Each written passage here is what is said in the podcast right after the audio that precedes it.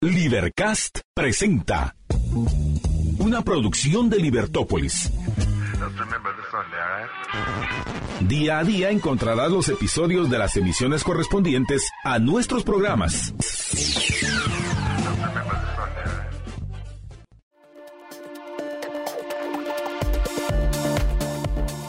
Muy buenas tardes, estimados amigos. Bienvenidos a la emisión del mediodía de Libertópolis. Es para mí, Marta Yolanda Díaz Durán, un gran gusto acompañarlos este viernes 23 de febrero del año 2024 para comentar con ustedes los hechos nacionales e internacionales más relevantes del día, junto con mi amigo Jorge Jacobs. George, George. Jorge, buenas tardes. Buenas tardes Marta Yolanda y buenas tardes a todos nuestros radioescuchas, Liber amigos, Liber héroes y conciudadanos de Libertópolis. George, ¿qué tenemos hoy para los oyentes? Bueno, lo primero, lo primero tenemos tu artículo, ¿correcto? Sí, por supuesto. Hoy podemos leer mi artículo, que no lo, ahora no lo he leído en las últimas veces. sí los has leído, pero lo has leído a destiempo. Hoy lo vas a leer el día que salió publicado. Y el artículo de Jorge, que lo vamos a compartir o lo va a compartir Jorge en el siguiente segmento, quiero que lo tengan en cuenta para lo que vamos a comentar después del segmento en el cual nos acompañe María Dolores Arias para abordar estos asuntos nacionales e internacionales más relevantes que entre otras cosas incluyen pues los temas a, abordar. Incluyen el, esta propuesta de modificar impuestos que fue presentada al Congreso, que nos parece muy interesante, si nos da la oportunidad, y, pienso que ese es uno de los temas centrales que vamos a abordar con María Dolores. Eh, vamos a comentar esta intención, de nuevo, de buenas intenciones, está empedrado el camino al infierno, de crear una Procuraduría de Defensa del consumidor. En este caso, una frase me viene a la mente. No me ayudes, compadre. Mucho ayuda el que no estorba, como lo decíamos ayer dentro del contexto de los incendios que se están dando en el volcán de agua. Mucho ayuda el que no estorba. Si lo que necesitamos para que haya protección del consumidor es que haya más libertad, que haya menos trámites, que haya menos intervención, que haya menos arbitrariedad de aquellos que llegan al ejercicio del poder y por supuesto necesitamos de menos burocracia estatal, ya suficiente tenemos de esa burocracia que la mayoría recuerdan para nosotros la, mejor forma de describirla es por medio de las tres I. Sí, las tres I. Ineficiente, inexistente e innecesaria. O sea, la poca que verdaderamente debe existir es ineficiente. Luego, la mayoría es innecesaria. Y finalmente, ¿qué me dice usted? De la burocracia estatal inexistente, esa que popularmente es conocida como la de las plazas fantasmas. Pues bueno, eso es lo que tenemos que, de lo que tenemos que salir, no de lo que tenemos que ir acumulando más y más y más y más. Pero ese será uno de los temas de cómo verdaderamente, y es la pregunta con la cual voy a empezar la conversación con María Dolores MD, si me estás escuchando, cómo verdaderamente podemos proteger a los consumidores y a los usuarios de servicios, que si ella fuera la dictadora de Guatemala, porque tendría que ser dictadora, ¿cómo haría para, para que en Guatemala los consumidores y usuarios, que a fin de cuentas somos todos, eh, tengamos una verdadera protección en contra de los abusos. Eso me parece un tema que puede generar alguna discusión interesante entre Jorge, María Dolores y, yo, por supuesto. También eh, vamos a, compartir algunas ah, notas que, por supuesto, van a involucrar al presidente Bernardo Arevalo. Más aún, les vamos a compartir a ustedes eh, algunos extractos de esta que me pareció interesante entrevista que dio hoy el presidente Arevalo en España a la tribuna de F en la Casa de las Américas, donde le hicieron preguntas interesantes. En Guatemala solo han circulado aquellas eh, que tienen que ver y cortadas, ni siquiera dentro del contexto en el cual se hizo la pregunta y respondió el presidente, pero aquellas preguntas que tienen que ver con la situación de la fiscal general Consuelo Porras.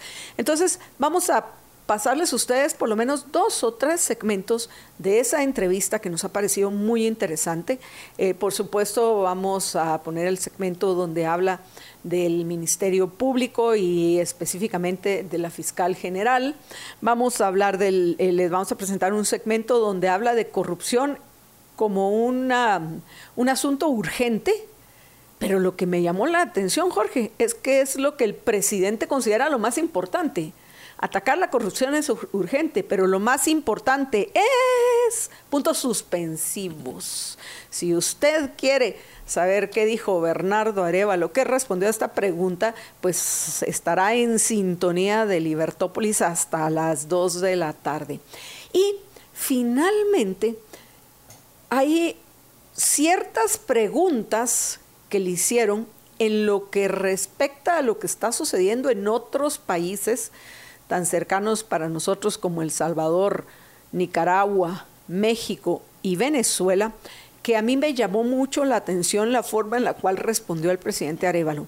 Entonces, también les vamos a compartir una de, un, extracto de esa entrevista. Quien la quiera ver completa, ya saben que nos pueden escribir a nuestro WhatsApp, el 4585 4280, repito, el WhatsApp de Libertópolis 4585 4280 y con mucho gusto nosotros le compartimos esa entrevista. Repito, solo tiene que escribir al 4585 4280 y decir y, pedir que le envíen la, la, la conferencia a la cual hago referencia que fue muy interesante. Eso sí, la tienen que adelantar un montón, no se vayan a asustar porque durante como 35 minutos lo único que hay es una fotografía del presidente. Lo bueno es que hoy la podemos adelantar a donde empieza esta conversación, entrevista que sostiene con el, periodista de EFE, el, el presidente Arevalo. Y en general, Jorge, esos son los temas más importantes que tenemos para comentar con los oyentes. Si nos da tiempo, también quiero compartir con ustedes la pregunta que tiene que ver con la seguridad, porque eh, como ya lo hemos mencionado en otras ocasiones, el, uno de los ministros que ha sido públicamente activo y sus eh, respuestas y decisiones que ha tomado frente al ministerio que le ha tocado eh, o que aceptó dirigir es el ministro de Gobernación, Francisco Jiménez. Por tanto, eh, me parece interesante también esa parte de seguridad. Repito, si nos da tiempo, también vamos a compartir con ustedes ese extracto de la entrevista. Y no va a ser solo cuestión de compartir en el extracto, sino que nosotros vamos a, a, expresar nuestras opiniones y nuestros juicios en lo que respecta a lo que dice el presidente Bernardo Arevalo. Solo hay un dato, Jorge, que, por cierto, para mí pasó desapercibido, mea culpa, y eso que yo, Jorge sabe que desde las 7 de la mañana estoy expulgando todos los medios, por lo menos a mi alcance, para ir preparando el editorial que luego compartimos con ustedes en, Libertópolis. Pero me sorprendió muchísimo, Jorge, y no recuerdo que nosotros lo hayamos comentado. Y, era un, hubiera sido un tema interesante de mencionar que hayamos comentado en nuestro, en nuestro programa que el pasado 7 de febrero no hubo un solo muerto por, eh, por, un, por muerte violenta en Guatemala. O sea, no hubo ningún asesinado en Guatemala el 7 de febrero. Y para más, sí lo sabía el periodista que entrevistó al presidente eh, Bernardo Arevalo. ¿Qué, qué, qué, qué, pasó? ¿Por qué en Guatemala no se hizo mucha bulla a ese, a ese hecho que pienso que él es una mezcla de varias cosas? Entre algunas eh, puede ser eh, el, el, tránsito en Guatemala, que es terrible, y no llegaron a tiempo de cumplir con su cometido. Pero los sicarios no estuvieron, no, no, pudieron pasar. Se quedaron trabados en el tránsito. Pero también puede ser una respuesta de, de los criminales en Guatemala que están eh, ahorita midiendo qué tan decidido está el, el presidente y el ministro de Gobernación en cumplir con esa que es la función primordial de todo gobierno. Es la naturaleza del gobierno y lo único que justifica la existencia de los gobernantes. El que haya seguridad y justicia. Y justicia, por cierto, sin apellido. Justicia simplemente, porque justicia solo puede haber en un ámbito social, en un, en, dentro de la sociedad. Y, lo, y, ¿Y qué es la justicia? Como lo hemos comentado en otras ocasiones, la justicia es darle a cada quien lo que le corresponde, no quitarle a uno para dárselo al otro.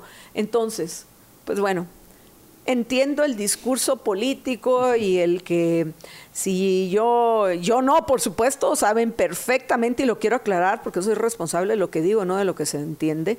Si yo filosóficamente soy objetivista y en la rama de la filosofía, en la rama política de la filosofía, la cuarta rama eh, eh, que es eh, la política, me defino como liberal clásica, que hay que entender qué es porque la mayoría eh, eh, realmente existe mucha confusión entre lo que es el libertario, que es un movimiento, y yo lo pongo como ejemplo, está el movimiento libertario, así como está hoy en Guatemala el movimiento Semilla, donde dentro de esos movimientos pueden haber una variedad hasta opuestas de propuestas e ideas. En el movimiento libertario, así como hay anarcocapitalistas, también hay comunistas. En el movimiento Semilla en Guatemala, así como hay comunistas, también hay alguno que otro liberal clásico y la mayoría lo, lo, que proponen es más de lo mismo, solo que ahora ellos sí dicen que lo van a cumplir. Un Estado de benefactor mercantilista, fin de cuentas, entre comillas, eficiente. Pues bueno, el punto es que, para ser claros, eh, un liberal clásico lo que propone, y me parece que la mejor forma de describirlo es citando a, nuestro amigo y profesor eh, admirado y apreciado en Libertópolis, como es Alberto Venegas Lynch, hijo, que considera que el liberalismo no es otra cosa más que el respeto al proyecto de vida del otro lindo, lindo. El respeto al proyecto de vida del otro. Por supuesto, una forma más técnica de decirla es el respeto irrestricto a los derechos individuales de todos. Pero, en fin, apreciables oyentes, el, esto, eh, eh, esta es la agenda que tenemos para ustedes hoy en Libertópolis al mediodía. Y nos vamos a ir a la pausa, porque como bien saben, vamos a disfrutar de nuestros gelatos de primo de Roma. Jorge ya acá para variar lo tiene a la mano para darle carita a los oyentes. Y como hoy es viernes, tiene un gelato de ron capa. Yo voy a disfrutar de un gelato de vainilla. ese fue el que se me antojó para hoy, que me encanta, como lo he dicho en tantas ocasiones. El gelato de vainilla de Primo de Roma está hecho con pura vainilla, no con esencia de vainilla. Y la diferencia se nota, sin duda, en los pequeños detalles están las grandes diferencias, o como dirían algunos, en los pequeños detalles se encuentra el diablo. Así que apreciables amigos, aquellos que como a nosotros se les antoje un gelato de Primo de Roma, que antes de que se me olvide, el nuevo sabor del piropo, que no es otra cosa más que un poporopo caramelizado, está buenísimo. Estefano, si nos estás escuchando, excelente propuesta la que tienen para esta temporada en, Guatemala. El poporopo caramelizado, si no lo ha probado, pero ya, ya en este momento, preciso instante, durante la pausa, llame al 31 90 99 12, repito, 31 90 9912 y pida que le lleven, pero ya, su gelato de primo de Roma.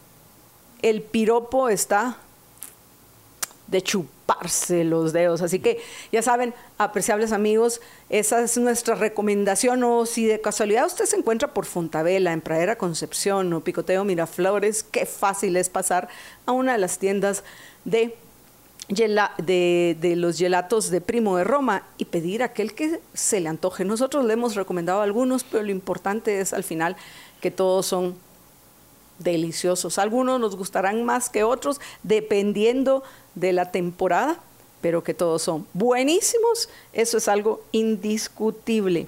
Así que, apreciables amigos, ante semejante hecho, o sea, de que vamos a ir a disfrutar de nuestros gelatos de Primo de Roma, procedemos, Jorge y yo, a irnos a la pausa, pero regresamos con ustedes en unos minutos. Quédense con nosotros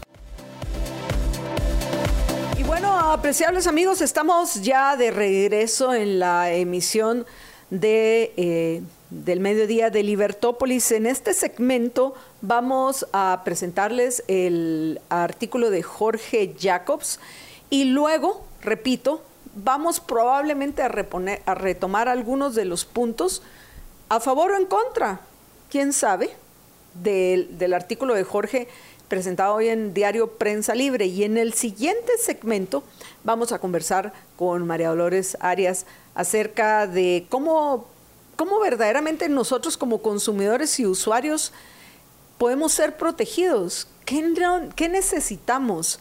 ¿Necesitamos más burocracia? ¿Necesitamos más intervención gubernamental? ¿Necesitamos más trámites? ¿O necesitamos más oferentes en el mercado? Y si necesitamos más oferentes en el mercado, ¿qué necesitamos que se dé para que haya esos oferentes del mercado. Pero bueno, en fin, por cierto, Jorge, ya Carlos Mancia dice felicitaciones a Jorge Jacobs por, por, su editorial de prensa libre. Muy acertado. Aprovecho ya que estoy en YouTube a saludar también a Sergio Sandoval y a Luis Marroquín que nos acompañan por este medio. Y vamos con Jorge rápidamente para que, pues bueno, George, nos enteremos por qué dice Carlos Mancia que, que está muy bueno tu editorial de hoy. Adelante, George. Bueno, mi artículo de hoy en Prensa Libre se titula Nueva Administración, mismos errores. Y dice así, la semana pasada nos enteramos de que el Ministerio de Finanzas Públicas está preparando una solicitud al Congreso para ampliar el presupuesto en la bicoca de 10 mil millones de quetzales para alcanzar un gran total de 126.500 millones de quetzales. Esta me parece que es una de las peores decisiones que podría tomar la administración de Bernardo Arevalo. Queda claro ahora que la estrategia desde el principio fue tener más dinero para gastar, pero sin candados. Cuando se aprobó el presupuesto de 2024, varios miembros del movimiento Semilla se rasgaron las vestiduras diciendo que les imponían un presupuesto corrupto. Hay que hacer la salvedad de que, en su momento, pidieron una ampliación de ese mismo presupuesto para que fuera más o menos del monto de lo que ahora buscan, lo cual en ese momento pues no fue autorizado. Entonces le hicieron la guerra a ese presupuesto hasta lograr que la Corte de Constitucionalidad lo votara. Ya sin los candados y con la alianza oficialista en el Congreso lista para aprobar cualquier cosa que les manden del Ejecutivo, se aprestan ahora para lograr su objetivo original, tener más dinero para gastar y menos candados para hacerlo. Esa seguramente era una de las razones por las que hicieron todo lo posible para quedarse con la presidencia de la Comisión de Finanzas y Moneda del Congreso. Al final la lograron mantener, aunque sea por la interpósita persona de un diputado de otro partido, pero que les es más fiel a ellos. Aunque el monto que quieren ampliar es coherente con lo que pedían a finales del año pasado, ya como gobernantes electos hay que hacer la salvedad, es completamente incoherente con uno de sus principales mensajes durante la campaña política. y pienso que uno de los que más votos les consiguió, que era de que el 40% del presupuesto se pierde en corrupción. En Múnich, la semana pasada, el presidente cambió esa cifra y allá dijo que era el 30%, dijo, no el 40%. Pero aún si fuera, como dije en un artículo reciente, solo el 10% serían más de 12 mil millones de quetzales, lo que cubre con mucho el dinero adicional que dicen que necesitan para implementar su plan de trabajo. Pero no, en lugar de reducir el presupuesto, eliminando lo que se pierde en corrupción, buscan ampliarlo. Argumentan que están ajustando, y así entre comillas, el presupuesto para que refleje el incremento que ha habido en los últimos años en la recaudación. Este incremento es fruto principalmente de la digitalización fiscal, pero también de una supervisión más estricta por parte de la SAT que roza en el terrorismo fiscal. Lamentablemente la nueva administración está haciendo exactamente lo mismo que le critiqué a la administración de Yamatei. En lugar de utilizar los ingresos extras para reducir la cantidad de nueva deuda sobre los hombros de los tributarios, lo que hacen es ver en qué otra cosa se lo pueden gastar. Por el momento pueden argumentar que ellos sí lo van a gastar en beneficio de los guatemaltecos, a diferencia del gobierno anterior que probablemente se robó las ampliaciones. Pero aún si eso fuera cierto, sigo considerando que lo mejor sería que esos ingresos extras se utilicen para endeudarnos menos con la esperanza de en algún momento equilibrar el presupuesto en, lugar de somatar esa plata. A lo primero que deberían de ponerle atención es al crecimiento de la burocracia, que es donde se va buena parte de los gastos de funcionamiento, que cada vez representan un porcentaje más alto del presupuesto. Durante su discurso del primer mes, Arevalo destacó el despido de 878 empleados por corrupción o por ser plazas fantasmas, lo que representa el 0.2% del total de empleados fijos del gobierno que ascendían a más de 350 mil empleados el año pasado. Aunque hay rumores de que algunas de estas plazas fueron rápidamente reemplazadas. Durante la administración de Alejandro Yamatei, la burocracia aumentó en casi 59 mil personas, o lo que es lo mismo, un 20% más de lo que había cuando tomaron posesión. ¿Continuará esa tendencia en la nueva administración? Veremos. Ese es mi artículo de hoy en Prensa Libre, que lo encuentran en la página digital de Prensa Libre o en la versión impresa. Que por cierto le ha gustado a varios de nuestros oyentes. Jorge Rocío Quiroa Rabanales dice, los artículos de JJ siempre acertados. Felicidades y gracias. Eh, por cierto, aprovecho a agradecerle a, Rocío que ya compartió nuestro programa, al igual que Carlos Molina de Dios, Judith Rodríguez, Estuardo Hernández. Qué maravilla, gracias por acompañarnos. Quiero ver si hay algunos más que me hagan falta mencionar. No, por el momento es a quienes puedo ver que nos están acompañando en Facebook. Vamos a ir a una breve pausa que, por cierto, yo solo quiero agregar que vale la pena compartir. Además de compartir Libertópolis al mediodía y en todas sus emisiones, compartan el artículo de George hoy. Me parece un artículo coherente y un cuestionamiento que le hemos hecho acá al gobierno de, de Bernardo Arevalo específicamente. Eso es lo que pienso que hay que señalar específicamente al ministro de Finanzas, que deben de ser coherentes porque sí, como bien lo repitió hoy Arevalo, porque lo ha hecho en muchas ocasiones, es urgente abordar el, que llaman el problema de la burocracia, pues eh, más eh, eh, urgente es que ustedes también sean coherentes en esa lucha en contra de la corrupción. Vamos a una breve pausa y regresamos en unos minutos. Quédense con nosotros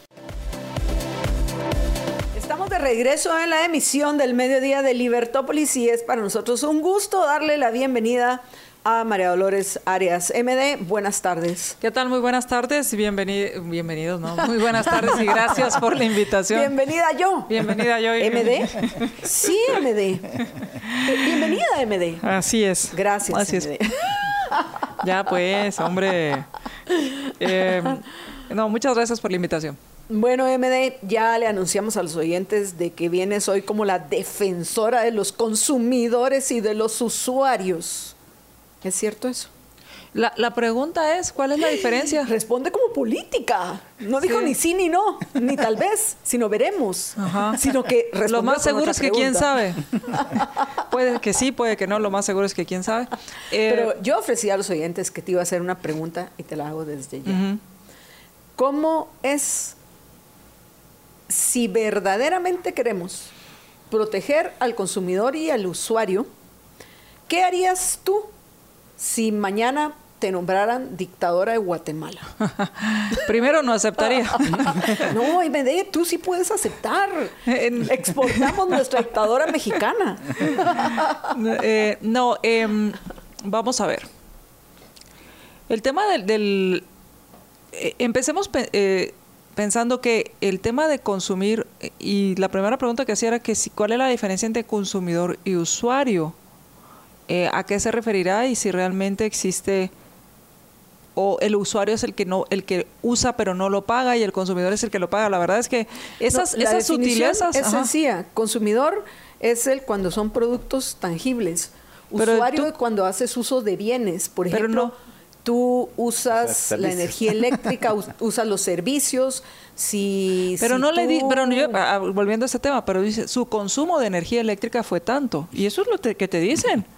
Usted ha consumido tanto de energía eléctrica y sobre ese consumo, entonces te pueden hacer eh, proyecciones o puedes ver cómo puedes ahorrar en el consumo de energía. Te pongo un ejemplo más fácil. Si tú... Yo creo que es un eh, trompo mareador.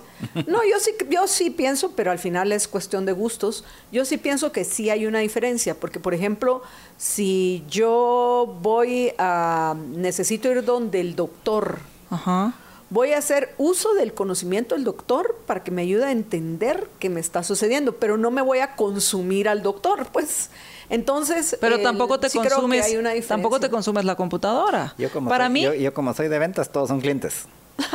Es que ese es el punto. Para mí, para mí tú consumes productos o servicios. O sea, para mí es eso. Yo consumo productos o consumo servicios.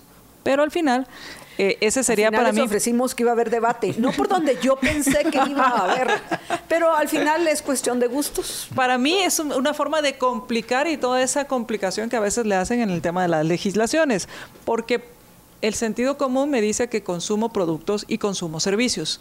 Eh, hecho esta aclaración, no entiendo. Eh, si mañana se aparece algún doctor, ya saben quién se lo consumió.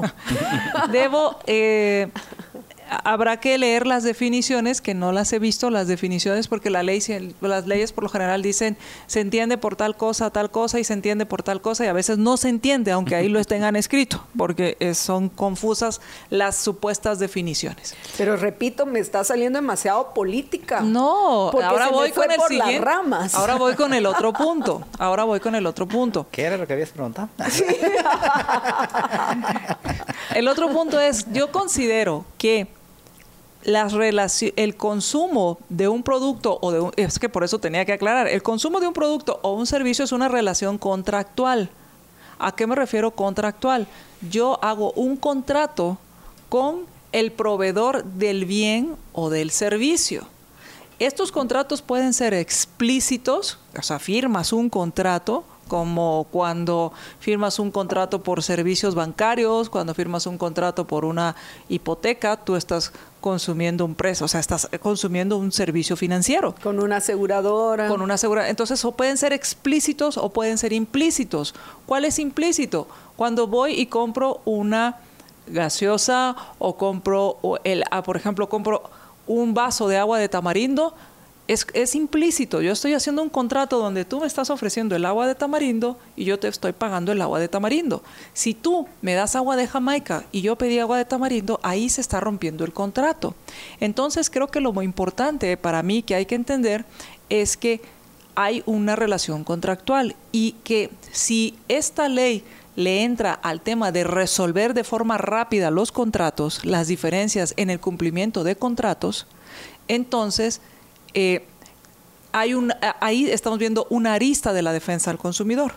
La otra arista de, para mí de la defensa al consumidor es que haya la suficiente oferta del servicio y, o, o producto. Y para que haya suficiente competencia o haya competencia, no suficiente porque eso lo decide el mercado, que haya competencia, es que se deje abierto a que compitan quien quiera competir con reglas básicas para todo aquel que quiera competir.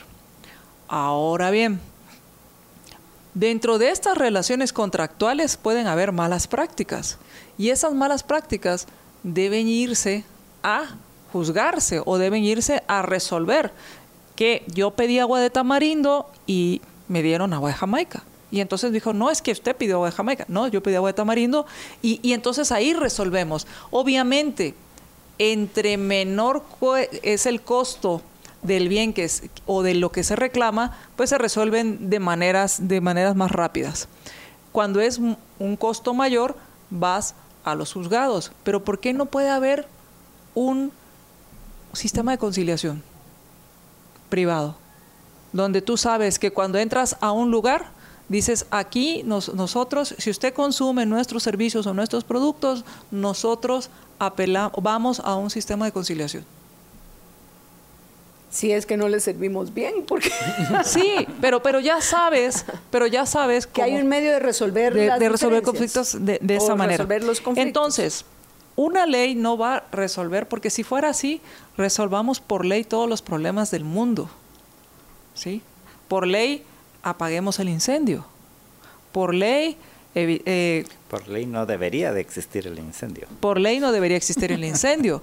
Por ley deberíamos eliminar a los... Esa naturaleza que no le hace caso a las leyes de los hombres. A los estúpidos que están detrás del volante. O sea, por ley podríamos... O que tienen poder. Entonces podríamos hacer muchas cosas por ley. Entonces eh, eh, siempre soy escéptica de las leyes inventadas y no las que descubrimos con el paso del tiempo. Solo para darles una idea, esta ley Prodeco, como se le conoce, la ley de protección al consumidor, ley, bueno, y como siempre les digo, son un poema. Los nombres son un poema. Ley Marco para la Defensa y Protección al Consumidor. Pero un poema malo. No es que hay algunas que, ah, hubieras visto la de la ampliación de los 3 mil millones para comunicaciones. Es que era un poema. un poema de, si tú decías, es que, eh, y, y lo que se hizo, porque era algo así como de, estratégico, de infraestructura vial estratégica, se abre el gran hoyo en Villanueva y eso no es estratégico. Que pero se cortan las venas con pan bimbo, dirías, casi que, tanto que están sufriendo. Pero solo para que se den una idea, esta ley cuenta con 194 artículos. 194 artículos para defender al consumidor. Y yo aquí sí les digo, no me defiendas, compadre. Con esto, eh, en lugar de proteger, lo que se crea es más burocracia que al final terminamos pagando todos, porque eh, no solo son 194 artículos, sino además se crea la Procuraduría para la Defensa y Protección del Consumidor y del Usuario, así como la Procuraduría de los Derechos Humanos, así como la Procuraduría de lo que ustedes quieran, o el CONAMIWIS, que otra cosa es CONAMIGUA, para mí es CONAMIWIS, eh, porque son los que tienen amiguis los que llegan ahí y se sostienen ahí sin hacer nada. Entonces, eh, si queremos proteger al consumidor, debe haber, debe haber competencia, voy a quitar suficiente, debe haber competencia abierta, debe la competencia ser abierta y debe haber mecanismos de resolución fáciles, rápidas de conflictos. Y entramos ahí con una deuda de no solo este no solo este gobierno que acaba de entrar, sino de todos los gobiernos anteriores que es el tema del, del, organismo judicial. O sea, no me imagino, o sea, ¿quién va a decir que quiere ir a, a resolver un, un tema en un juzgado de lo mercantil si debe haber una mora terrible y, y a veces dices que prefieres dar por perdido un, un, tema y ahí es ahí donde te sientes indefenso. Y lo mismo sucede para que el, el, que ofrece el servicio, porque puede, puede ser que sí me den el agua de tamarindo y yo les pague con mis, eh, no sé, con mis fichitas del Monopoly. Monopoly. Exacto. Exacto. Entonces, em, Esto es lo que a mí me hace em, dudar de la efectividad de tener leyes que nos protejan de la misma ineficiencia que ellos generan. Y yo eh, quisiera agregar y, profundizar por qué la mejor defensa que hay para consumidor usuario, cliente, como usted se quiera llamar, la mejor protección que hay es la competencia. Es porque si usted tiene opciones donde el consumir o usar determinado producto, servicio, lo que sea, si usted tiene varias opciones y a alguien le queda mal, simple y sencillamente no regresa. Y miren, no hay peor publicidad que la publicidad de, de boca en boca, el decir, ay, no, ¿a dónde vas a ir tú? ¿A tal lugar? No, no, no. Mira, a mí me atendieron pésimo. Fue terrible. Luego cuando regresé a reclamar, como que si hubiera sido oficina de gobierno. Ajá. ¿De qué es de lo que más nos quejamos? De las oficinas del gobierno. ¿Cómo nos tratan en las oficinas del gobierno? La burocracia estatal es donde peor servicio le dan a uno y quieren que con más burocracia estatal se resuelvan los problemas. Ay, no, como bien dijo MD, no me ayudes, compadre. No me defiendas. O no me defiendas, compadre, porque al contrario, estás complicando más nuestra vida. ¿Y luego qué va a pasar? Ahora, y, vemos que muchos, y ha sucedido en la DIACO. Ajá, esa es la pregunta. que, que llegan personas con reclamos justos que son olvidados pero luego, luego llega algún oportunista que conoce a alguien, entre comillas, influyente dentro del gobierno o dentro de la misma DIACO, y bien que friegan contra el que se fue a, a quejar, tenga o no tenga razón. Entonces, terminan siendo más obstáculos para que haya una verdadera protección del, del, y no estarían ahí, consumidor. Ah, eh, y no estarían ahí usurpando funciones porque quien puede establecer esas sanciones ¿No debería ser un juez? Pregunto. el, problema es precisamente de que este tipo de legislación convierte a esos que son funcionarios políticos, hay que hacer la salvedad, eh, los convierte en juez y parte, porque ellos mismos pueden ejecutar las sanciones. Ellos van a ir a ver si usted no está cumpliendo, ya está la multa. O sea, eh, no hay forma de que te puedas defender bien ahí. Y si te quieren clavar, te van a clavar, ¿verdad? Que eso o si te quieren pedir mordida, te ahora, piden mordida. Yo, de la corrupción. Sí, sí, claro, yo entiendo que así como hay buenos proveedores, también hay malos proveedores y hay estafadores. Y son eso, estafadores. Entonces, el tema aquí es que debe haber mecanismos ágiles para resolver estos temas. para que, el estafador también no se la viva estafando, porque al final lo estafé y qué, de aquí que me atrapen, de aquí que vaya a juicio, de aquí que... Y, y si, y si fui bueno estafando, pues puedo usar parte de ese dinero para hacer que la justicia eh, mire para otro lado. Y si te baboseaste al, al, al susodicho, te puedes babosear también al juez, ¿no? podría ser o podría hacer que la justicia mirara para otro lado. Entonces, ese es el tema. Entonces, por un lado está que haya más competencia para que puedas, puedas comparar, que haya libertad de expresión, que no haya pánico de ser juzgados, que haya libertad de expresión. El pánico gaseoso. Podría imaginar. Entiendo ese. cualquiera, cualquiera se pondría preocupado. Yo sí huiría de, del pánico gaseoso. Del, Pero gaseoso. como dijiste, si voy a comprar una gaseosa, entonces recordé que no le, por favor, y no le gusta la gaseosa MD, que, que no le creen el pánico gaseoso a MD, por favor. Así es. Entonces, eh, en ese sentido, que haya competencia, libertad de expresión. Si no te gusta el, el servicio, lo puedas expresar o el producto lo puedas expresar. Em, y si caes, y es que ese es el otro tema, si caes en calumnia o difamación, pues que también asumas las consecuencias.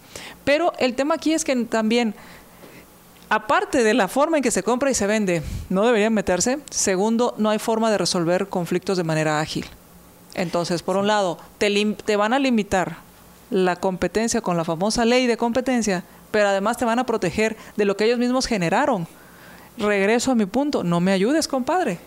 Sí, al final es lamentablemente esa visión que tienen muchos, o tal vez no muchos, pero sí muchos que tienen poder, de que el gobierno es el que va a resolver todos los problemas cuando generalmente el problema el gobierno es el origen de muchos de los problemas que dicen después que van a resolver, ¿verdad? Entonces, y por, y por qué lo digo y en particular en este caso, porque muchos de los de las quejas que hay actualmente de qué sé yo, de algunos productos y servicios generalmente tienen que ver con segmentos de mercado o segmentos de, de productos que tienen muchas regulaciones y que es precisamente y que precisamente esas regulaciones hacen que haya poca competencia porque porque lo que no lo que muchos a veces no no entienden es que mientras más regulaciones hay, mientras más trámites hay que cumplir, mientras más eh, permisos hay que tener, pues eh, obviamente se restringe la competencia porque no todas las empresas y no pueden y, generalmente se restringe la competencia de empresas pequeñas que generalmente son las que más son más disruptivas pueden ser, pero eh, resulta que no pueden ni siquiera pueden crearse las empresas porque hay un montón de regulaciones en, algún, en algunos segmentos de mercado me refiero, eh, que es, hace casi imposible que surjan nuevos competidores, ¿verdad? Y entonces la gente se queja y dice, no, es que hay que poner a que el gobierno resuelva eso porque ahí abusan en ese, en ese segmento. Y resulta que si vas a ver el fondo, o sea, esos supuestos abusos se deben a todas las regulaciones que ya existen. Y lo que hay que hacer es quitar esas regulaciones, no poner más. Claro, y si a eso le... Eh, y es que ahí puedes decir, mira, todo lo que hay. Por un lado, te, están regulando la competencia, quieren regular la competencia con esta ley. Que al regularla lo que van a decir es quién es cuando hay mucha o cuando hay poca competencia, cuando eso se define eh, muy fácilmente. Si usted se da cuenta, cuando una cevichería le va bien en una esquina y empiezan a aparecer más cevicherías, eh, de repente surgen cuatro o cinco más alrededor y después estas se disminuyen a tres o a dos, porque el mismo mercado dice cuántas, cuánta competencia era necesaria o cuánto proveedor de este, de este producto era necesario. Entonces, en esa esquina. En esa esquina, pero así sucede sin en pánico todo. cevichero. Sí, pánico, sin la ley del pánico cevichero. Exacto porque precisamente entre todos se va a ir, no, allá no compres porque no le ponen, no sé, no me hagan caso porque me estoy inventando, no le ponen suficiente limón o no le ponen cebolla o qué sé yo, eh, no, me no me tratan bien, en cambio aquí hasta... Me eh, cayó mal saber de dónde compraron el pescado. Por ejemplo, o me trataron bien mi rey, ¿qué le vendo? Y ya con eso, ya a mí, ya yo no me importa cómo sepa. Eh, entonces, que sería mi reinita. Va, mi reinita, va. Entonces, mi Creo punto... que a mí le caería re mal que le digan sí, reinita que... conociéndola. Va. Pero mi punto es que la misma competencia hace que te traten bien o que busquen quedarte bien todos nos ha pasado cuando y, hemos estado en los dos lados. Cuando somos consumidores somos muy exigentes y queremos que nos traten bien y queremos un buen servicio. Cuando nos toca estar del otro lado de la tienda, que somos nosotros los proveedores, ah, cómo nos duele y cómo nos pega cuando llega la competencia y tenemos que ponernos pilas. Porque si no nos ponemos pilas, se nos van los clientes. Ese incentivo se da solito. O sea, yo voy a tratar bien a mi cliente porque si no se va, ¿con quién? Con la competencia. Pero si no hay competencia, pues te aguantas. O sea, si no, hay si no hay competencia, yo puedo hacer lo que quiera y el cliente se tiene que aguantar. Entonces, por un lado quieren regular la competencia. Por otro lado, están hablando que lo van a proteger. Por otro lado, están hablando también de temas de regulación. Por ejemplo, eh, la, ley de sociedades em, de innovación, de sociedades de emprendimiento. Con esta ley de sociedades de emprendimiento, imagínense cuánta competencia no se pudo haber generado. Sin embargo, la empezaron a regular de tal forma que con el reglamento se hizo imposible utilizar esta sociedad, que se supone era el y esto les va a encantar a algunos y a otros no, pero era el semillero de, nuevas empresas, o sea, era donde iba a germinar estas empresas, donde iba a surgir estas empresas para que después crecieran y se convirtieran en generadoras de empleo, en, en unas generadoras de riqueza.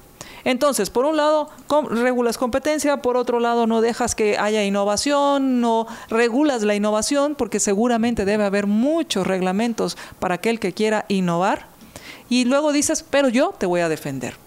¿En qué estamos? En que necesitan más espacios para colocar amigos, eh, miembros del partido, familiares, etcétera. Y al final legislan pensando en un momento o en un tema determinado. Y no como decía Henry Hazlitt, que las leyes que se emiten, y lo voy a parafrasear, deben tomar en cuenta a todas las personas y las consecuencias que van a tener en el tiempo en todos los sectores. Entonces, pensaba de esta entrevista que de nuevo recomiendo a los oyentes que, la miren, a mí me pareció buena y entretenida. Esta entrevista que le hicieron hoy en la tribuna de F en Casa de las Américas en Madrid al presidente Arevalo donde en algún momento ya más adelante, alrededor de la 1 y 20, 1 y 25, cuando terminemos de conversar con MD, vamos a compartirles algunos fragmentos de esa entrevista, pero el, eh, comentaba el presidente el motivo por el cual no puede él ni los que vengan después de él hoy el destituir a la fiscal general y, relataba la historia de, cómo es que surgen estos cambios que se hacen en el 2016 a la ley del Ministerio Público. Entonces, el, precisamente el presidente dice algo, es que no, no, no, no, no lo voy a parafrasear porque no es así como lo dijo, aclaro, pero básicamente que, no se tomaron las consecuencias que esas reformas iban a tener en el futuro. Aunque Nunca lo hacen los diputados, hay que hacer la salvedad. Aunque al final, pues, eh, en este caso, para asegurar que haya algún balance de poder, pues el complicar la destitución de un, de, de un eh, fiscal general, en el largo plazo pienso que no nos va a traer tanto mal como, como si fuese al revés. Creo que de los, dos males es el, es el menor. Sí. Eh, ahora bien... Em, sí, porque hay que recordar que antes cada dos años cambiaban a los, a los fiscales porque lo ponía, lo ponía un presidente, llegaba al otro, lo, lo volaba y ponía al del y así. Y, entonces a los por eso, y por eso no había persecución real. Hoy, paréntesis, ya que estamos hablando de este tema, al menos vemos que, primero, que el presidente ha sido claro N veces, porque parece que no solo en Guatemala, sino también en el exterior están... Eh, eh, están, eh, ¿cómo se dice? Por lo menos no se lo repitieron la pregunta tres veces, ¿no? No, solo dos. Una, una, la, una pregunta. Una vez le iba a pedir la renuncia? Una vez le, le, preguntó sobre el tema de la fiscal el, el entrevistador de F y, luego, eh, eh, dentro de los eh, periodistas que estaban invitados a la presentación, hubo una que, le repitió la pregunta. Pasa hasta en las mejores familias. Este. Entonces, pues no solo aquí en Guatemala, hay algunos cuantos que están demasiado obsesionados con, con, la fiscal. Pero por lo menos el presidente ya dice, yo no puedo hacer nada, no depende de mí. Sí, y tiene razón. This is it, y vamos a respetar las leyes y que por otro lado vemos que sí el, ministro de Gobernación, Francisco Jiménez, pues ha entendido que hay que ser prácticos y que tiene que eh, coordinarse y tiene que trabajar junto con el Ministerio Público. Y vemos que ya se reunieron eh, en, primero en, el, en la sede del Ministerio Público, esta semana se reunieron en el Ministerio de Gobernación, en fin, están buscando coordinar las acciones para, para que efectivamente en alguna ocasión podamos decir que en Guatemala se vive mayormente con seguridad. Además han habido allanamientos que los hacen en conjuntos, o sea, tiene que haber eh, tiene que haber una coordinación entre eh, la Policía Nacional Civil y el Ministerio Público, no solo para las órdenes de captura, sino también para llevar todo el proceso, porque no se trata solo de capturarlo y, soltarlo a, los, a la hora, sino capturarlos y llevarlos a juicio y que sean vencidos en juicio.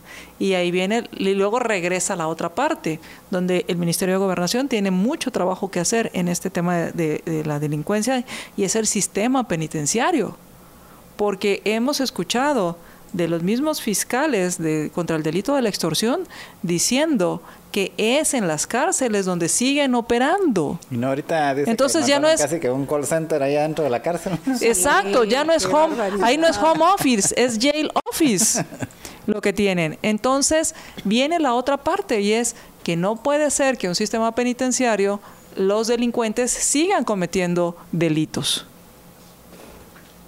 Y pero aquí el sistema penitenciario se ha convertido en el, en El jail office, en le la llamo yo. oficina de, de los delincuentes.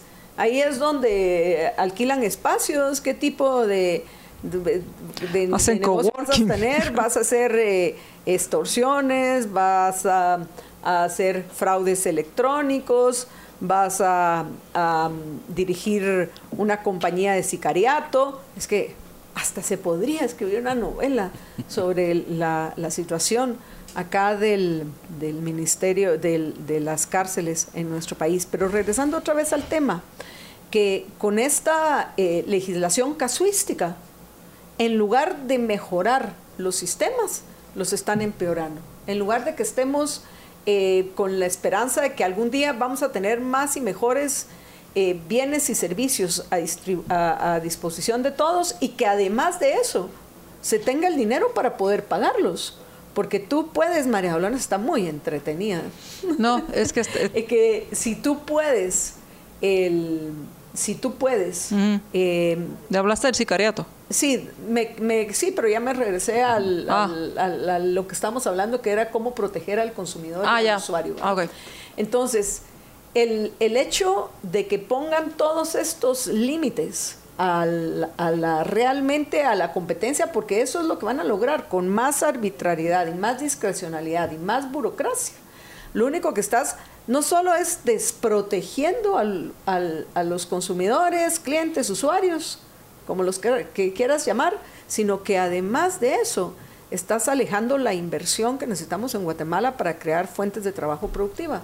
Porque no solo es cuestión de que hayan muchas empresas para, eh, para brindar estos productos que demandamos, sino que también haya el poder adquisitivo, tengamos el poder adquisitivo para poder comprarlos. Y me pregunto si no... des- y, y- y en el fondo hay una retórica, creería yo, de el, eh, en el fondo mm, de esa teoría de la explotación, porque entonces pensaba, bueno, si después de las consecuencias no intencionadas o lo que se ve y lo que no se ve de una ley, como dice Bastiat, también estaría que vendría dentro de la siguiente legislatura, o si no es que en esta, una ley de protección al comerciante, negociante, marchante y vendedor para protegerlo de las consecuencias de esta ley. Pregunto. van a venir subsidios para porque no van a poder operar con los costos que van a tener porque al final eh, no se pierda las consecuencias la consecuencia principal de toda esta maraña de legislación que quieren aprobar es que los productos y los servicios, indistintamente de si es consumidor o usuario, los productos y los servicios van a ser más caros. Punto. No hay, no hay, no hay de otra porque van a tener que eh, pagar unas eh, eh, pólizas de seguro, porque van a tener que cumplir con ciertos requisitos, porque van a tener que cumplir con toda la, toda la tramitología que van a poner. Y entonces la consecuencia es que usted, el cliente, va a tener productos más caros y servicios más caros. Eso es lo que no le dicen los políticos, pero esa es la cruda realidad. La consecuencia de toda esta maraña de legislación es que a usted le van a salir más caros los productos y los servicios. Y lo peor es que estaba pensando en un servicio que no hemos comentado, que no solo es malísimo, sino que va a ser más caro. Pues al fin y al cabo, toda esta burocracia que pretenden crear, ¿de dónde va a salir? De nuestros bolsillos.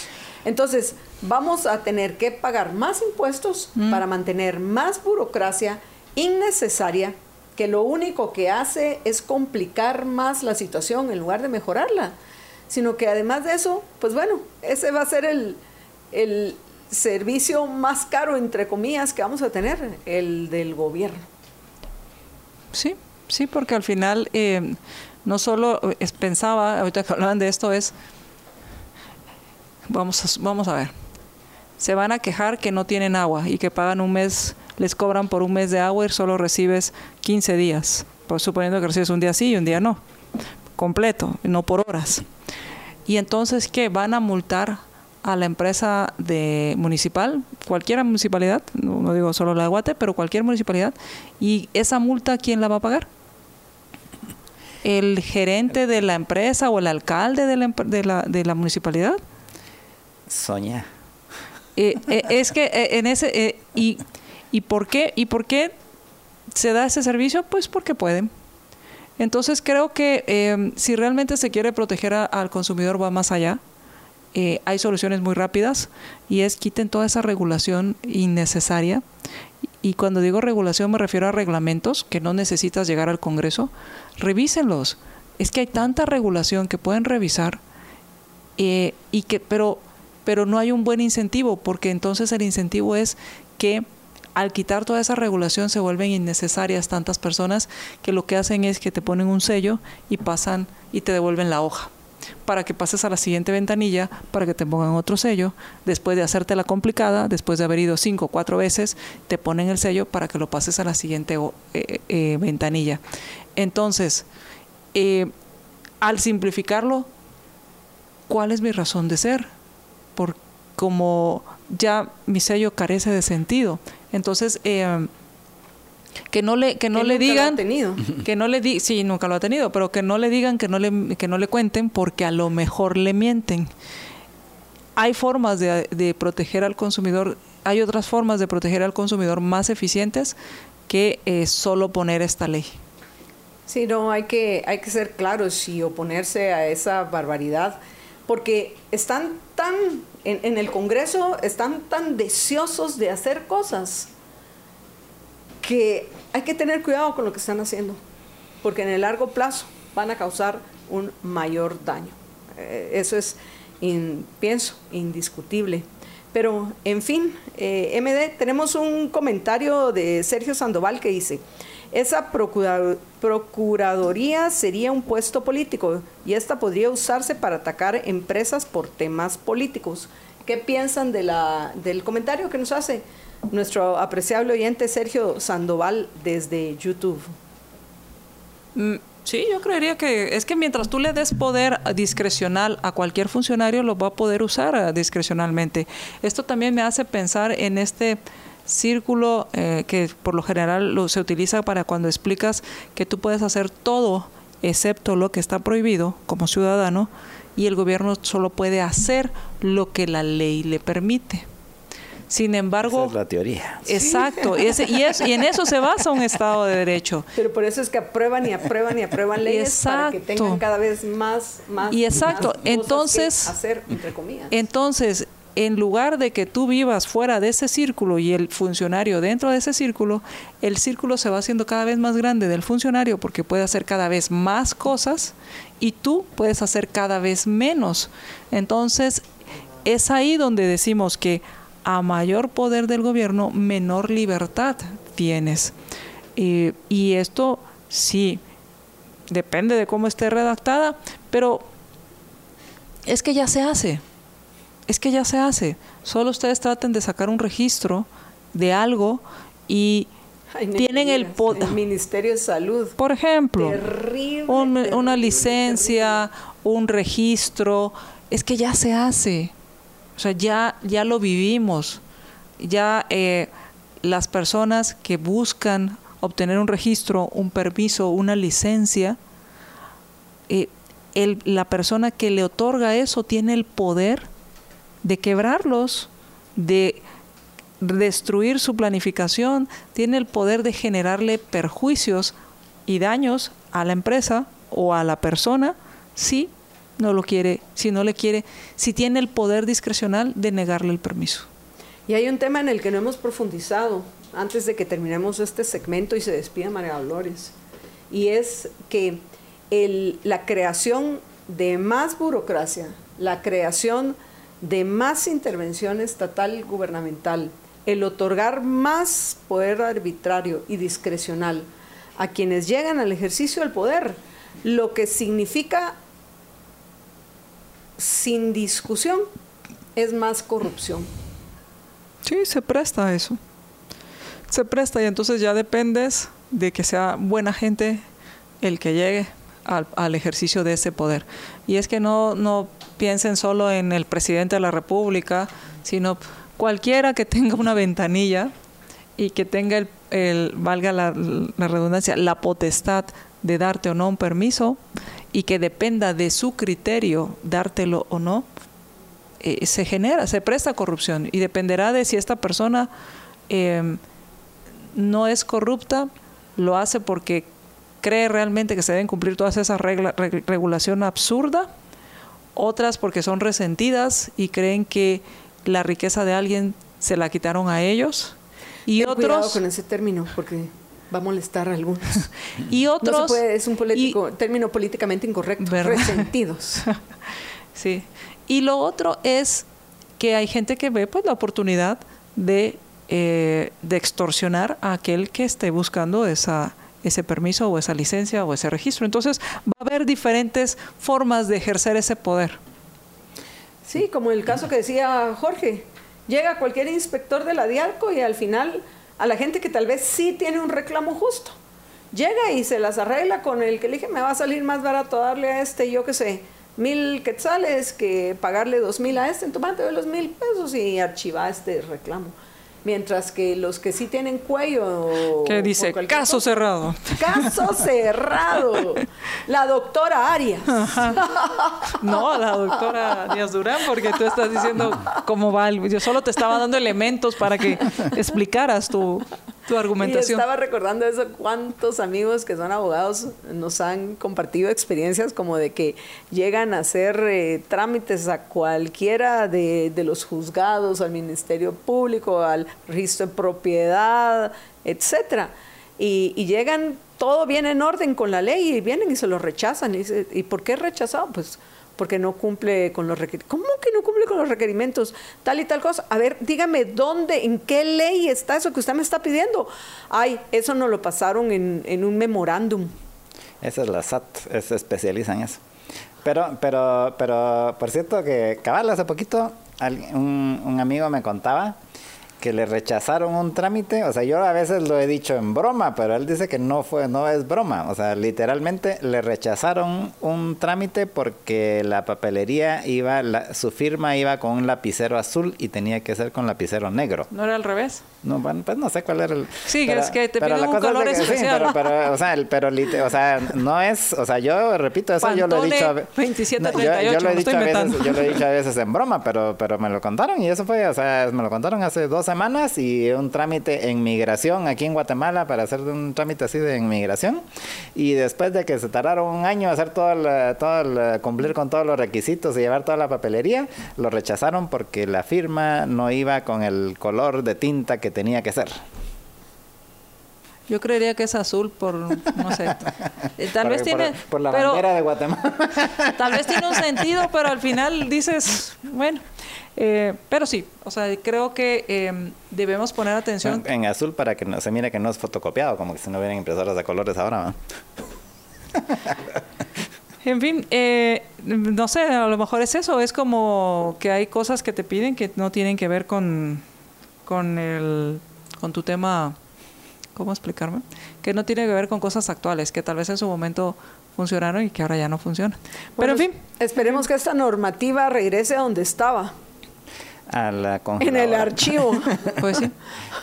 Eh, a, a, la gaveta famosa, porque cuando los. A la gaveta del olvido. de cuando los engavetan.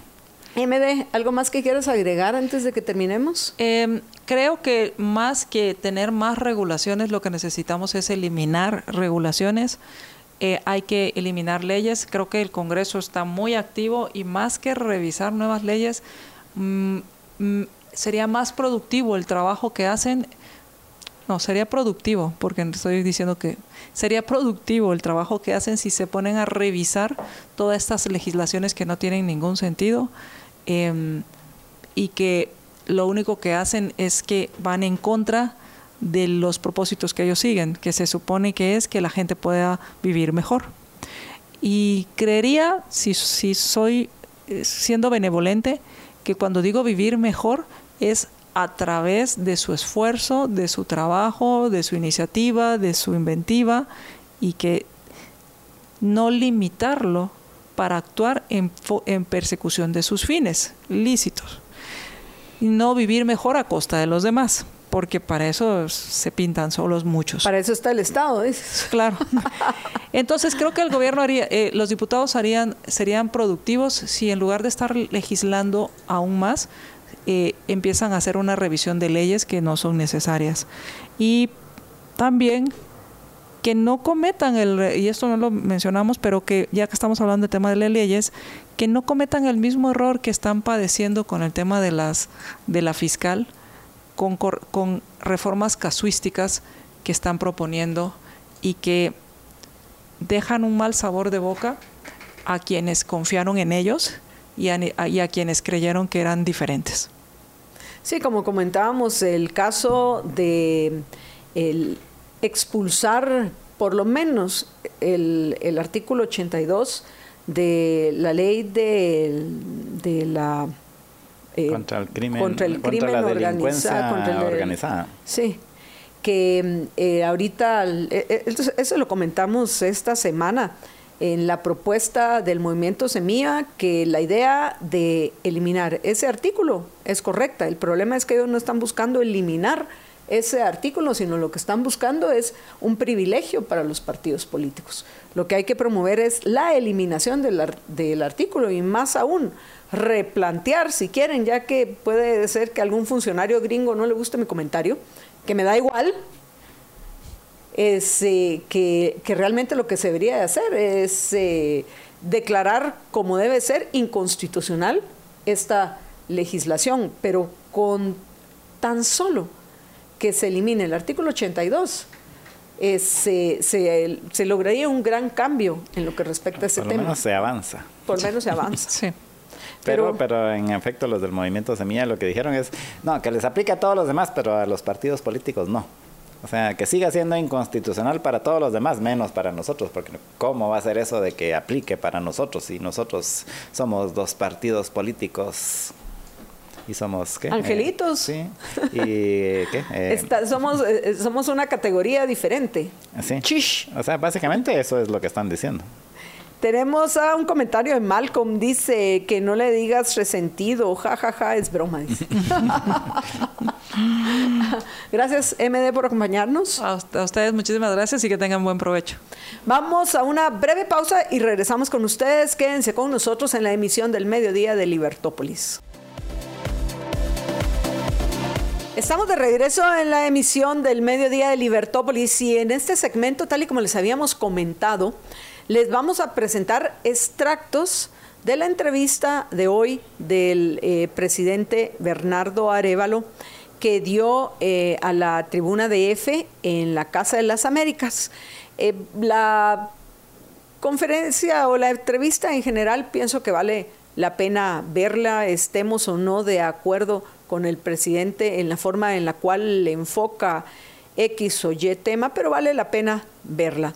Nosotros por cuestión de tiempo y por considerar que son los temas más importantes, vamos a abordar el tema del Ministerio Público y la Fiscal General.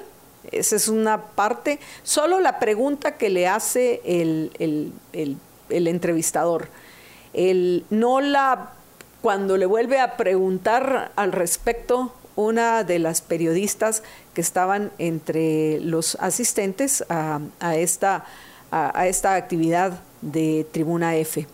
Solo esa parte porque pues sería repetitivo el poner otra vez los comentarios que, le hace a, la, a, la, periodista. Vamos a compartir también el, el extracto donde el presidente habla de, de, la relación con los empresarios, en este caso específico, la, la pregunta surge a partir de, los, eh, de las actividades y las reuniones que tuvo Arevalo o está teniendo todavía en... No, yo creo que ya vienen de regreso él y su esposa porque entiendo que mañana eh, tiene previsto ir a ver cuál es la situación mañana o pasado en el incendio del volcán de fuego, según ha circulado eh, la información. Eh, vamos a, comentar esa, esa parte también de la entrevista y luego de las preguntas que le hacen los, eh, los periodistas, vamos a, compartir una que tiene que ver con el, con el caso de Nicaragua, que es interesante y bueno, ya les voy a comentar yo que ya vi la entrevista completa, que, que, cuáles son las coincidencias que tiene la respuesta que da al tema de Nicaragua Bernardo Arevalo en lo que respecta a cuando le hicieron preguntas eh, similares sobre el caso de Venezuela, sobre el caso de México, sobre el caso de El Salvador, que, que ojalá nos dé chance, no sé si el tiempo nos alcance a también poder comentar cuando habla del tema de seguridad que es ahí donde me enteré que el 7 de febrero pasado no hubo ningún asesinado en Guatemala, que eso sí es eh, una novedad en, nuestra, nuestro país. En el, me recuerdo que en el discurso ese de del, los primeros 30 días algo mencionó, pero no dijeron así específico, y el día 7 de febrero no hubo muertos, por ejemplo. O sea, pero sí dijo que había habido un día sin, sin asesinatos. Eso fue lo que yo me enteré por la entrevista. pero bueno, Alex, ya estamos listos. Entonces vamos a poner eh, la, parte, repito, es lo primero que vamos a comentar, donde le pregunta el, periodista a Arevalo sobre el tema de la fiscal y por supuesto la respuesta del presidente. Adelante, mucha, por favor. Creo que hay algún problema, ahí está, tenemos un problema técnico. Así que creo que todavía no vamos a poner ese, esa parte. A ver, mucha aquí los veo que están hasta sudando nuestro equipo. En fin, a ver, si tienen algún problema, será que mejor nos vamos a una pausa mientras lo arreglan y le damos chance a los oyentes que se quieran conectar o ya lo resolvieron. Bueno, nos vamos a ir a una breve pausa que va a ser muy breve y regresamos con ustedes mientras resuelven el problema técnico a Alex y Mario que están en cabina. Quédense con nosotros que ya regresamos. Y bueno, apreciables oyentes, ahora sí, Vamos con la parte de la entrevista de, al presidente Bernardo Arevalo hoy en la tribuna de F en Casa de las Américas, donde abordaron el tema de la fiscal general. ¿Listos? Por favor, adelante. El presidente saliente, Yamatei, es posiblemente uno de los exponentes más claros de la obstaculización institucional. Eh, ¿Qué tiene que decirnos hoy en esta tribuna sobre el papel de la fiscal y, cómo va a continuar en el futuro su convivencia con, con ese puesto? Bueno, el papel de la fiscal ha quedado más que claro este, nacional e internacionalmente. Es una persona proscrita internacionalmente, ha sido sancionada por los Estados Unidos, por la Unión Europea, por Canadá, eh, eh, y es una persona eh, que precisamente lo que hizo fue servir de instrumento a estas élites para conducir este intento de subvertir el orden electoral por medio de una judicialización espuria. Por razones del orden constitucional, gracias a una reforma que se hizo hace cinco años o, poco más, eh, es imposible, el presidente de la República no puede remover al fiscal general. Eh, y eso obliga en este momento a una convivencia entre la fiscal, que fue representante y gestor, actor central de ese proceso, eh, con el Ejecutivo actual. Nosotros estamos eh, viendo y analizando cuáles son los mecanismos legales que nos eh, permitirían resolver esta situación. ¿Cuál fue la justificación de? Eh, podrán preguntarle también a otros compañeros de la prensa, pero está en España internacional Perdón, apreciables oyentes, eh, hay una confusión. Aquí los dejo con Jorge para que les comente la, para que les comente acerca de esto, porque lo cortaron antes de que explicara el presidente Arevalo por qué no, por qué era esa la, la situación. Así que voy a ir a, yo a verificar qué está pasando. Jorge, las cámaras son todas tuyas. Gracias, Marta Yolanda. Y en efecto, pues en esta, en esta parte de la entrevista, la parte que vimos, lo que está argumentando el presidente Bernardo Arevalo es que debido a las modificaciones que se hicieron hace ya que en el 2016, eh, pues el presidente no puede no puede remover al, a la fiscal y eh, pues que tienen básicamente tienen que convivir así literalmente sí dice que están viendo qué otras opciones legales tienen para poder eh, hacer una, una, causa en contra de la, de la fiscal pero que actualmente pues no tienen forma legal de removerla del cargo. Eh, entiendo que en la siguiente parte es donde explica precisamente qué hizo esa, mm, qué hizo esa legislación y, eh, y lo que comentamos en el segmento anterior de que al final, y esto es lo que decía Henry Hazlitt, Henry Hazlitt lo decía con relación a los temas económicos, las políticas eh, económicas, en y porque obviamente pues su libro es específico de la, así se llama, la economía en una lección, y la lección es precisamente eso y por eso está orientado hacia las políticas económicas, pero realmente eh, se aplica a cualquier política pública. Y eh, la, la, lección de Henry Hazlitt es de que eh, en, cuando se está discutiendo cualquiera de estas políticas económicas, en el caso de él, pero realmente se aplica a todas las políticas públicas, se deben de considerar los efectos que va a tener, no solo sobre un grupo de personas, sino sobre todas las personas y se deben de considerar los efectos que va a tener no solo sobre no solo hoy, no solo en el corto plazo, sino también en el largo plazo. Y eso es lo que lamentablemente nunca hacen los diputados. George, te le adelantaste a Bernardo Arevalo. Sí, estoy hablando de, estoy hablando de Henry Hazlitt, no de Bernardo Arevalo. Pero ahí vas a ver a la pregunta que le hace ahorita el, eh, siguiendo con el tema de lo de la fiscal, la pregunta que le hace el presentador y cómo responde Bernardo Arevalo. ¿Están listos? Adelante, por favor. reforma legal, imagino que se encaminaría en el terreno de la división de, poderes o el respeto a otras instituciones. Eh, yo creo que ese es un buen ejemplo de los cuidados que todos los países tenemos que tener las reformas de la legislación ad hoc que solo miran eh, la medida en que una reforma va a afectar un problema en un momento determinado y no el efecto que pueden tener sobre el tiempo.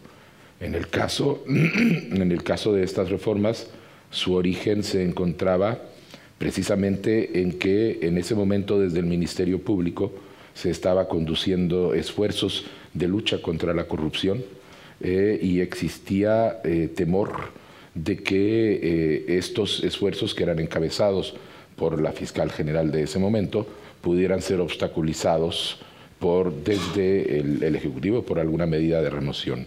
se fomentó entonces una reforma de la ley que regula al Ministerio Público y se blindó esta figura de cualquiera, de la posibilidad de una remoción directa. Este, salvo casos extremos, que es eh, casi imposible configurar. Ah, y bueno, esa es ese es el origen eh, en momentos en donde nadie eh, podía prever que iba a suceder una inversión dentro del juego político y que iba a resultar posteriormente donde iba a haber un ejecutivo que iba a estar luchando por la transparencia y, contra la corrupción como ahora y que lo que iba a quedar a cargo del Ministerio Público han sido los baluartes de ese sistema de corrupción este, que quedó, cuyos rescoldos quedan en ese momento dentro de esa institución. Diría, presidente, que en todo caso la fiscal Porras tiene su tiempo contado al frente de la Fiscalía. Mire, yo no puedo decir si tiene el tiempo contado o no porque no está en mis manos el tomar una decisión. Eh, será por, por conductos legales y corresponderá a las Cortes del país definir en qué medida eh, o hasta cuándo puede ella quedarse. Nosotros no estamos satisfechos con su permanencia, eso es cierto. El movimiento Semilla, ah, sobre el que usted... Y bueno, apreciables amigos, eso es lo que tuvo el presidente que, que decir en lo que respecta a Consuelo Porras, que ya lo ha dicho acá también en Guatemala. pero vemos cómo no, no solo en nuestro país, sino hay fuera también de, Guatemala muchos que no entienden que no se puede hacer. Lo que me llamó la atención, Jorge, es que en esta entrevista, como creo que también ya lo hizo eh, eh, en otra, él explica por qué y los motivos de esa, de, de esa, de ese cambio que se hizo a la ley del Ministerio Público en tiempos de Tel Maldana, porque era cuando quería, eh, querían proteger a Tel Maldana y hoy esos cambios que hicieron, a la que protegen es a Consuelo Porras. Sí. Por eso, si quieren, medio, ¿qué? parafraseando lo que estaba comentando con relación a, a Henry Hazlitt, eh, al final realmente en el caso, y esto es algo que nunca entienden los políticos, ni aquí ni en casi ninguna parte del mundo, que, que, por eso es que es importante que las leyes sean lo más generales y abstractas posibles. Y adicionalmente que hayan los suficientes controles para que, para que no importa que llegue la peor persona y eh, su peor enemigo, que no pueda utilizar el poder en contra de los demás. Eso es realmente el ideal republicano, que no importa, o sea, que no se necesite que llegue así Santo Tomás de Aquino, la Madre Teresa, o saber quién al, gobierno para que todo funcione bien, sino que aún pudiera estar el peor de todos los que se les pueda imaginar, eh, pero que aún esa persona no pueda abusar del poder en contra de sus opositores, en contra de sus enemigos. Y eso es lo que se debería de buscar en la legislación. Lamentablemente, como la mayor parte de políticos solo ven así el muy corto plazo y dicen, bueno, ahorita esto me va a servir porque entonces vamos a tener el poder y vamos a fregar a todos los que nos han fregado, pues resulta que cinco años después el que está en el poder es su peor enemigo y los va a fregar a ellos. Pero eso nunca lo piensan los políticos, lamentablemente. Vamos a aprovechar el tiempo porque veo que avanza, Jorge, y todavía hay por lo menos dos eh, intervenciones del presidente Arevalo que pienso vale la pena compartir con nuestros oyentes y que las podamos comentar. La siguiente tiene que ver con uh, una pregunta que le hace el presentador en lo que respecta a las eh, reuniones que sostuvo con eh, varios empresarios en, en España. ¿Estamos ya listos? Adelante, por favor. Eh, podrán preguntarle también a otros compañeros de la prensa, pero está en España cerrando su primera gira internacional que ha llevado eh, por Bruselas, por París, por Ginebra, eh, Madrid. Aquí ha tenido reuniones al más alto nivel eh, con la jefatura del Estado, con el presidente del Gobierno, también con empresarios y con miembros destacados de la sociedad española. En el terreno de los empresarios, en el terreno de las grandes iniciativas, ¿qué es lo que puede ofrecer Guatemala a España y España a Guatemala para la prosperidad de su país? Bueno, mire, nosotros somos un gobierno que llega con una conciencia muy clara de que si bien lo más urgente es atacar la corrupción, lo más importante es atacar eh, los déficits de desarrollo que tenemos. Lo más, perdón, lo más importante es atacar los déficits de desarrollo que tenemos.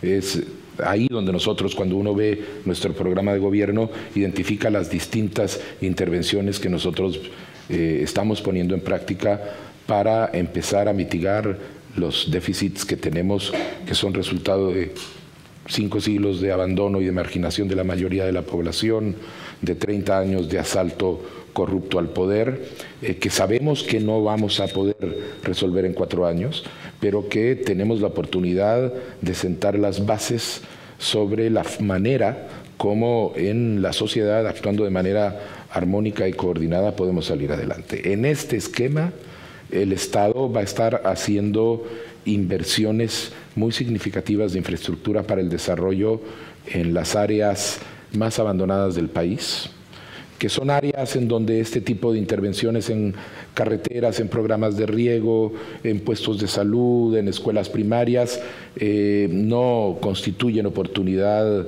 eh, no son rentables, son eh, espacios donde el Estado tiene que cumplir con su función de tomar los fondos con los que se, con los que se cuenta de los ingresos fiscales y distribuirlos a aquellas zonas que más lo necesiten pero necesitamos hacer grandes inversiones en áreas de macroinfraestructura.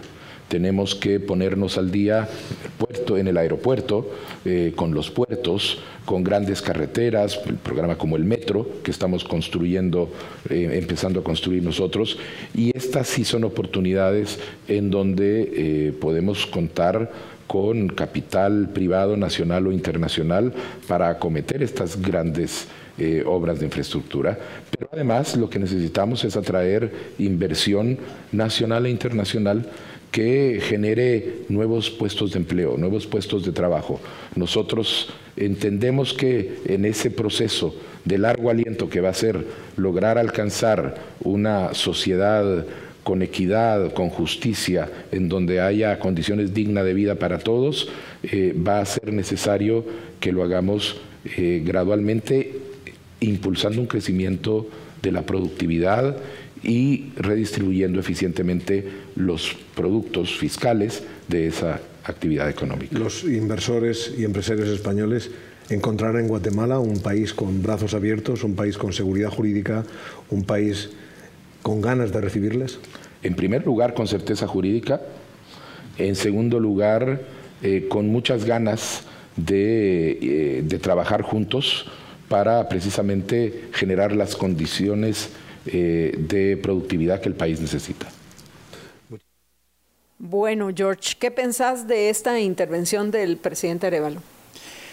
Pues a mí me pareció muy buena, o sea, si realmente eso es lo que plantea hacer y eso es lo que está buscando, ahorita eh, se reunió, entiendo, con grupos empresariales ahí en, en, España, también lo hizo con ¿qué? BDF o no sé cómo se llama en, en Francia, eh, pues si en efecto logran atraer muchas inversiones a Guatemala, pues qué bien y eh, ojalá que realmente eh, lo, pueda lograr hacer. Pero en general, pues estas declaraciones a mí me parecieron muy buenas. Entre líneas, habló de, voy a decir, un, un tema que va a generar escosor en algunos de los seguidores del movimiento Semilla, pero en alguna manera habló de la posibilidad de privatizar puertos y el aeropuerto, porque habló aquí si vamos a necesitar apoyo de capital privado o que sea por medio de concesiones, aunque realmente lo ideal, eh, como platicábamos en el segmento anterior con María Dolores, sería abrirlo a la competencia. Y, si van a construir carreteras y, puentes que permitan ir a lugares que, que en nuestra Guatemala son realmente, Guatemala tiene mucha belleza y recursos que podrían el, que fuéramos contemplados como uno de los eh, destinos premium del turismo, pero que no se puede llegar porque no hay ni carreteras de a cómo hacerlo. Y hay algunos que les encanta la aventura, por eso se promueve la se promueve la, la, ¿cómo se llama? El turismo de la aventura. Pero, es una aventura llegar y es una, aventura, estar ahí. Estar ahí y regresar. Entonces, si lo van a cumplir. Y esto lo que me parece interesante es que te recordás que comentábamos el lunes con Luis Pedro Álvarez que, que no tenía el, para Luis Pedro no estaban claras, cuáles son las prioridades de, del gobierno Bernardo Arevalo. Pero yo tengo una opinión diferente. Sí tienen una idea eh, mucho más clara de la que tenían los presidentes anteriores. Y me refiero únicamente al Ejecutivo. En alguna parte de la entrevista, que no, la, no nos va a dar tiempo que la escuchemos, en alguna parte de la entrevista, Arevalo dice, mi responsabilidad es el Ejecutivo. Y es cierto, la responsabilidad del presidente es el Ejecutivo harina de otro costal es lo que sucede en el legislativo. Pero como de nuevo estamos ya en contra del tiempo, voy a hay algunos temas en que pienso que hay un paradigma equivocado o una idea falsa, me parece más correcto así, una idea falsa en lo que respecta de si, si hay o no interés de construir eh, carreteras o puentes en lugares donde aparentemente no hay un interés económico porque depende, tal vez ahorita en el corto plazo no lo hay, pero estas son inversiones de largo plazo. Entonces, si tan solo se dejara a prueba, que basta bueno que el gobierno haga carreteras y puentes, pero que también haya una opción y haya más libertad, más facilidad y menos trámites para, para que hayan carreteras privadas, como es el caso de la VAS, en toda Guatemala, sería fabuloso. Y eso sí sería interesante, pero me llamó mucho la atención y por eso lo quería compartir, el tema de, de los puertos y los aeropuertos. Entre líneas está hablando o de una concesión que sería no la mejor de las opciones, pero mucho mejor que lo que tenemos hoy, de una privatización, de, abrirlo a la competencia y que, y, que las personas puedan poner aeropuertos eh, privados así como hay carreteras. No sé, se vale la pena soñar, George.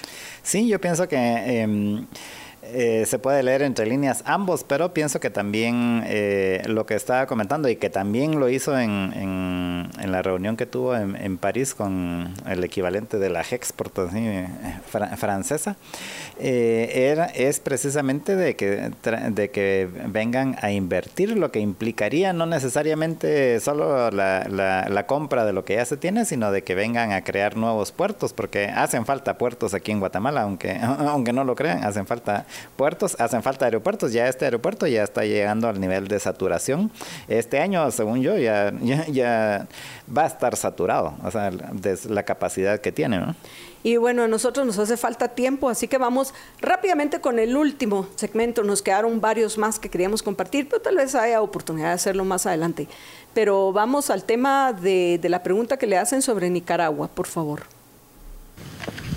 Eh, buenas tardes, Luis Blandón de Coyuntura, un medio de Centroamérica creado por jóvenes centroamericanos. Eh, mi pregunta va un poco más eh, ligado a la región centroamericana. hemos visto que Nicaragua se ha convertido en un problema serio para la región y en los últimos años Guatemala ha guardado silencio. ¿Cómo va a ser su política exterior con el caso de Nicaragua? Hemos visto que cerró el consulado en Guatemala hace poco y también cuál es su opinión con respecto a la política de destierro que está aplicando Daniel Ortega. Mire, en Centroamérica nosotros tenemos que desarrollar estrategias para mantener ah, vivo y activo ese objetivo de integración regional que hemos mantenido y con el que hemos funcionado durante algún tiempo. En este momento las condiciones en la región no permiten que se lleve a cabo un diálogo político, porque existen problemas en términos inclusive de la medida en que algunos de los países cumplen o no las condiciones mismas que se establecieron en el protocolo de Tegucigalpa.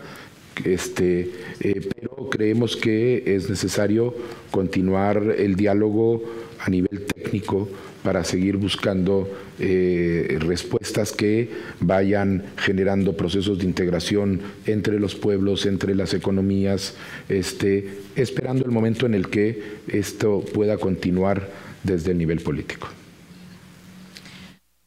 Estamos ya en el final y lo que quería mencionar es que no respondió la pregunta. y es interesante porque es al final de cuentas la vena diplomática de Bernardo Arevalo. Podía yo haberles escogido cuando le preguntaron sobre Venezuela, cuando le preguntaron sobre México, cuando le comentaron, preguntaron sobre El Salvador, que al final no respondió. Aunque aquí en el caso de Nicaragua, ¿y por qué es que escogimos este, eh, eh, este caso específico? Lo que, lo que le dicen es cierto, ahorita Guatemala cerró su embajada en, Nicaragua. Ya hay una, una fricción importante entre el gobierno de Guatemala y la dictadura de, Rosario Murillo y de Daniel Ortega, que a mí me parece correcto y me parece coherente. Que a los dictadores hay que denunciarlos y cuando le preguntan sobre Nayib Bukele, cuando hablan del tema de seguridad, que ya no nos va a dar tiempo de, presentarlo, fue interesante que, el mismo periodista le dijo, ok, ustedes el enfoque es que haya seguridad, pero no es Nayib Bukele. Entonces, él, eh, otra vez, así muy, muy diplomático, dijo, nosotros estamos enfocados en que haya básicamente una... Eh, coordinación o no, o una armonía entre dar seguridad y que no se violenten los derechos de otros. O sea, básicamente no. Pero es interesante, a lo mejor nos da chance, si, si se puede, la semana entrante, a compartir esa parte. Pero ya ahorita, Jorge, nos encontramos en los últimos dos minutos del programa. Así que, ¿conclusiones? Así es, pues en general yo me quedo con la parte que, hablaron con relación a la inversión y eh, que pienso que la, por lo menos como lo, lo que dijo Bernardo Arevalo, está, pienso que está muy acertado y que lo que se necesita es atraer inversión y que se necesita certeza jurídica y que se necesita precisamente que haya esa inversión para que haya más, para que haya incrementos de productividad, para que haya más creación de empleo y todo eso pasa precisamente a través de la, de la inversión, tanto local como extranjera, no importa, no importa de dónde sea. Eh, pero al final eh, pienso que eh, si esa es parte de sus políticas, pues yo espero que realmente lo cumpla y logremos ver en los próximos cuatro años que se llegue que llegue a Guatemala mucha inversión que al final va, nos va a beneficiar a todos. Yo solo quiero terminar, dice Carol, tal vez es tener cautela MY por Carol Leal, tal vez es tener cautela MY, por eso no fue directo. Puede ser, pero es interesante que los hechos demuestran que sí hay cierta fricción. O sea, Guatemala sigue apoyando, y eso nos parece excelente, a Taiwán y no a China continental. De entrada ahí hay, ha habido un, eh, un enfrentamiento eh, complicado con Nicaragua y en el tema del Parlacén, que no me da tiempo de abordar ahorita. Y, y sí, han tomado decisiones como esta. O sea, por el momento la embajada de, de Guatemala en Nicaragua está cerrada. Así que esas son buenas eh, nuevas. Sí, eh, quiero, no me quiero despedir sin agradecerle a Ingrid Janet Alfaro y a Linda Nicole que se están comunicando con nosotros y nos están saludando eh, con mucho cariño, una desde Amatitlán y la otra desde California. Y dice Linda, buenas tardes, Marta Yolanda y Jorge, excelente programa, felicidades. Gracias, Linda Nicole. Muy agradecidos, muy agradecidos, muy agradecidos con ustedes. Hemos llegado ya al final de nuestro programa. Cuídense muchísimo, que una sola vida tienen. Recuerden en esa vida acompañar hoy a las 5 de la tarde a, Juan Pablo Álvarez en, y a Reinaldo. Y a Reinaldo, Reinaldo, a Juan Pablo y a Reinaldo a partir de las 5 de la tarde en la 102.1 FM, pero desde redes desde las 4 de la tarde. Así es. JP, JP y Reinaldo van a estar con ustedes en redes sociales desde las 4 de la tarde y a partir de las 5 en la 102.1 FM. Cuídense muchísimo, que una sola vida tienen. Sean felices, muy, pero muy felices. Libercast presentó una producción de Libertópolis. Recuerda suscribirte y dejarnos 5 estrellas para que continuemos trabajando en producir más podcasts de tu interés. Libertópolis.